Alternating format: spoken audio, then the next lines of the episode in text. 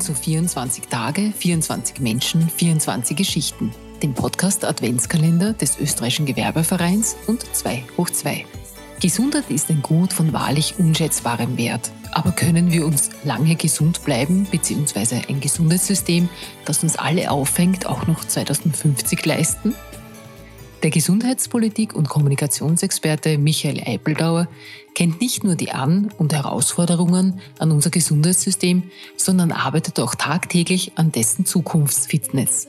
Dabei sieht er nicht nur die versorgungstechnischen Notwendigkeiten und setzt diverse Prozesse mit Stakeholdern im Gesundheitsbereich um, sondern hat auch immer die gesamtgesellschaftliche Entwicklung im Auge und matcht diese mit den künftig notwendigen Weichenstellungen in diesem so wichtigen Bereich.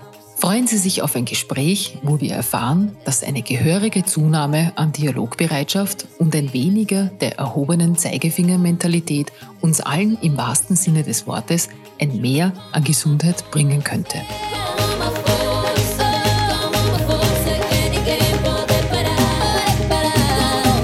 Herzlich willkommen, Michael, zum heutigen Podcast. Danke, dass du dir Zeit genommen hast für uns. Hallo, ich freue mich auch, dass ich dabei sein darf. Michael, wir haben gerade gelacht und gesagt, wie wirst du dir die Welt erdenken, konkret die nächsten 29 Jahre? Was müssen wir machen, um auch 2050 in einer demokratisch stabilen und zugleich wirtschaftlich erfolgreichen Welt zu leben?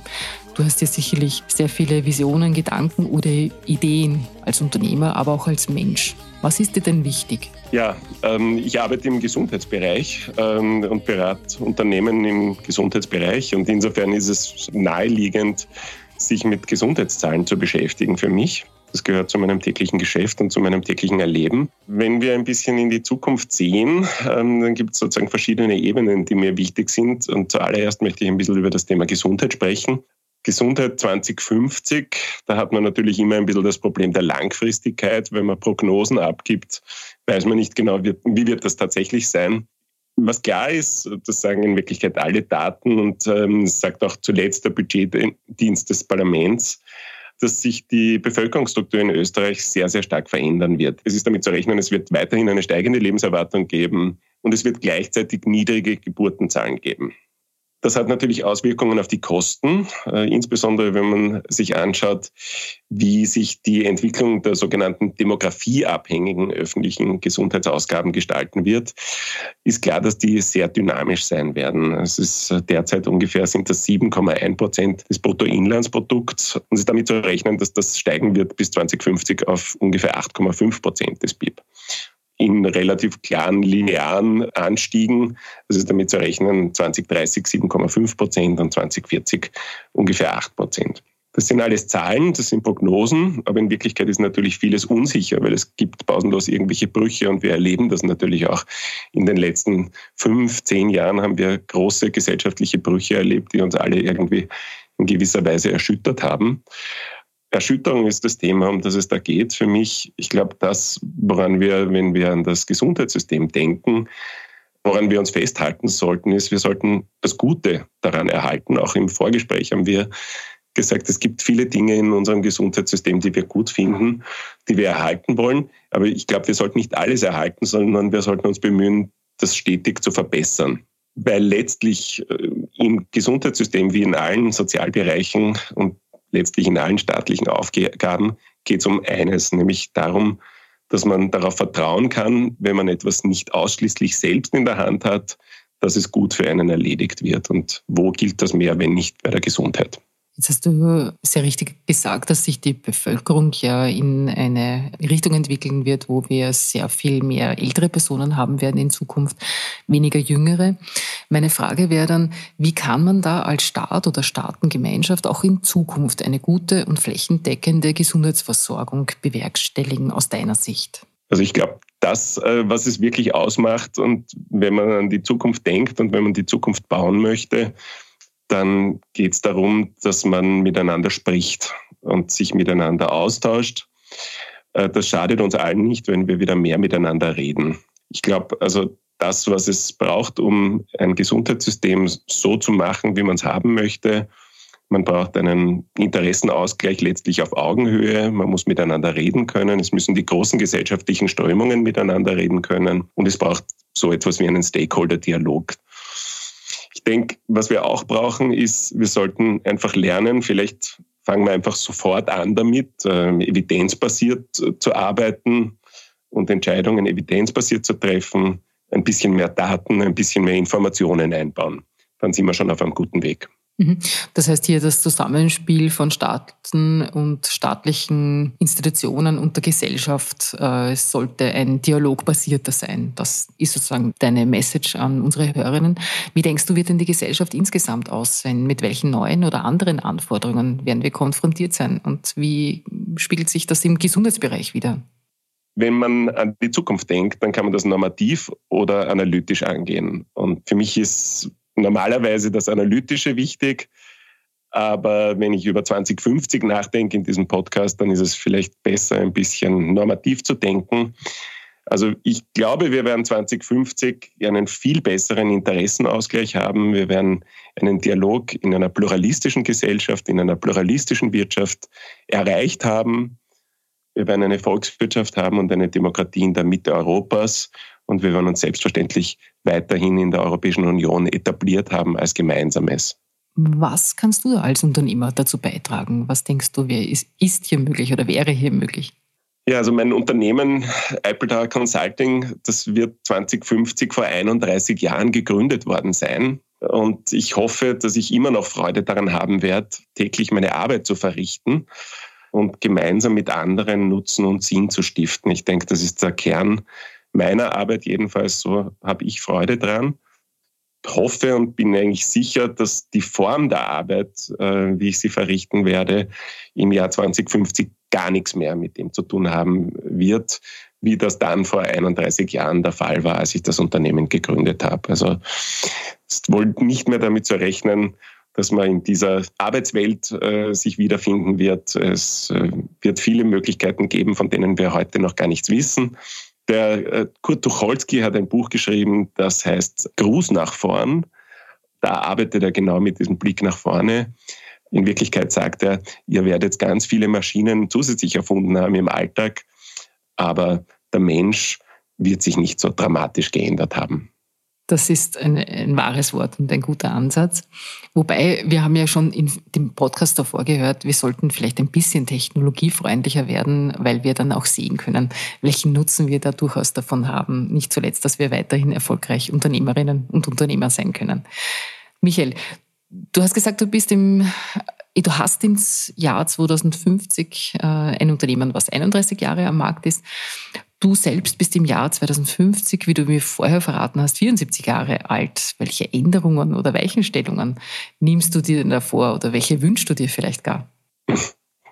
Also auch da gibt es natürlich sozusagen eine äußere Form und was Inneres. Ähm, die äußere Form ist, ähm, dass ich hoffe und davon ausgehe, dass meine Kinder, meine beiden Söhne zu diesem Zeitpunkt eigenverantwortlich und solide ihren Weg gemeistert haben. Das ist ein Wunsch und eine Hoffnung und bin ich frohgemut diesbezüglich. Ich hoffe und gehe davon aus, dass meine Beziehung glücklich und stabil geblieben sein wird. Und ich denke mir, das, was mir ganz wesentlich ist, ich möchte 2050 sagen können, ich habe jeden Tag mich bemüht, ein bisschen ein besserer Mensch zu werden. Das ist sozusagen auf der ganz persönlichen Ebene die Weiterentwicklung. Und die besseren Menschen sind ja auch im Regelfall dann die besseren Unternehmer weil sie einfach sozialer denken. Ist ein schöner Ansatz. Ist jedenfalls kein Fehler. Ja, jetzt haben wir ein paar Wünsche definiert oder Ansätze, wie du dir die Zukunft erdenkst. Wenn wir jetzt nach dem Ausschlussprinzip arbeiten, was sollte denn unsere Gesellschaft gesamtheitlich gesehen besser nicht machen, deiner Meinung nach? Ja, gerade wenn wir aktuell uns die Welt anschauen, wenn wir die Zeitungen aufschlagen, wenn wir uns äh, die verschiedenen Social-Media-Kanäle anschauen etc., dann sehen wir, wir haben es ganz viel mit Meinung zu tun. Und äh, ich glaube, man ist nicht schlecht beraten, wenn man ein bisschen mehr auf Meinung verzichtet und ein bisschen mehr Wissen einsetzt. Also insgesamt braucht natürlich Meinung. Es ist nicht schlecht, wenn man eine Meinung zu dem hat, worauf man sich vorbereitet hat. Aber zuallererst muss man sich vorbereiten und Wissen haben. Ich würde sagen, Meinung ein bisschen weniger, Wissen ein bisschen mehr. Was mir auch wichtig ist, ist weg mit den ganzen Schuldzuschreibungen. Ich kann das nicht mehr hören und will es auch nicht mehr hören. man ist nicht schlecht beraten, wenn man sich mit sich selbst beschäftigt und daran arbeitet, was man selber tun kann. Und dann ist man auch ein bisschen davor gefeit, pausenlos den anderen irgendwas in die Schuhe schieben zu wollen. Und das Dritte hat damit zu tun, ich will weniger Polarisierung und mehr Zusammenarbeit. Das sind sehr schöne Ansätze. Wir haben auch Gegebenheiten oder Entwicklungen, die sich als durchaus sinnvoll erwiesen haben, die wir vielleicht behutsam hegen und pflegen sollten oder zumindest beibehalten sollen. Welche wären denn das aus deiner Sicht? Ja, also was ich tatsächlich, was wir beibehalten sollten, ähm, ist aus meiner Sicht gerade in der Weihnachtszeit, gerade in der Adventzeit oder in der Zeit, wo es um Licht geht insbesondere, ein bisschen dran denken, was morgen ist, ähm, sich vor Augen halten, dass die Tage wieder länger werden, dass das Licht wieder heller werden wird. Und ich denke, in diesem Zusammenhang ähm, ist es nicht schlecht, sich die Zuversicht zu erhalten. Die Überzeugung, dass durch aktives Handeln das morgen für möglichst viele Menschen ein bisschen besser werden kann als das heute, dass es letztlich ein gutes Leben für möglichst viele Menschen geben kann und jedenfalls für viel mehr Menschen als heute. Und Dinge, die unbedingt anders werden sollen oder vielleicht auch müssen aus deiner Sicht? Weg mit dem erhobenen Zeigefinger. Also ich würde sagen, dass wir uns pausenlos gegenseitig sagen, was wir tun und was wir nicht tun sollten. Dieser Moralismus, da bin ich irgendwie nicht dafür zu haben. Was mir vorschwebt, ist sowas wie ein Pragmatismus mit Werten. Da wäre ich gern dabei. Also wenn jedes Individuum ein bisschen an sich selbst arbeitet und dabei Verantwortlichkeit für den anderen, für die andere zeigt, äh, dann werden wir auch ähm, letztlich mehr Zivilisation schaffen und das in einer, in einer pluralistischen Gesellschaft. Der letzte Punkt, der mir noch wichtig wäre, da ist ein bisschen auch über Innovation nachzudenken. Wir alle können noch viel lernen, auch in diesem Land, wenn es um das Thema Innovation geht. Und ich bin überzeugt, Innovation beginnt tatsächlich ein bisschen bei sich selbst. Man muss die eigene Arbeit effizienter gestalten können. Dann ist man in der Lage, Innovation voranzutreiben und dabei eben nicht auf die Verantwortlichkeit für den Nächsten oder die Nächste vergessen. Wunderbar. Das, was du der Gesellschaft wünscht, hast du jetzt schon in sehr guter Weise für dich selbst gemacht, nämlich beginnend bei der Selbstreflexion den gesellschaftlichen Prozess anstoßen. Michael, was wünschst du dir denn für 2050? Welche Entwicklung sehnst du vielleicht herbei oder wünschst du dir für die Gesellschaft? Ja, auch da, glaube ich, habe ich schon relativ klar gesagt, was meine Ziele wären. Ähm, und mir sind die Ziele insgesamt wesentlich lieber als die Wünsche, weil bei den Zielen kann ich ein bisschen selber was dazu tun. Wünschen kann man sich bald einmal was, eher die Ziele und die sind klar, glaube ich. Also einfach den Kopf oben halten, vorwärts schauen, Innovation treiben, die eigene Arbeit morgen besser machen als heute, dann ist man, glaube ich, live dabei. Herzlichen Dank, Michael, für deine Worte und Gedanken zum heurigen Podcast Adventskalender. Wir wünschen dir noch alles, alles Gute für die Zukunft. Und nachdem wir wissen, dass du im Jahr 2050 74 sein wirst, sagen wir auf jeden Fall viele, viele, viele gesunde Jahre bis dahin und auch für deine Unternehmen und deine ganzen Vorhaben, die du dir vornimmst für die nächsten Jahre. Alles, alles Gute. Vielen herzlichen Dank euch auch.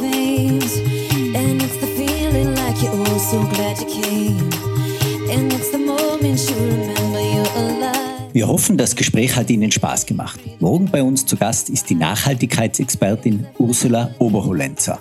Bis dahin bleiben Sie gesund. Es grüßt Sie herzlichst Sascha Ladurna. It is a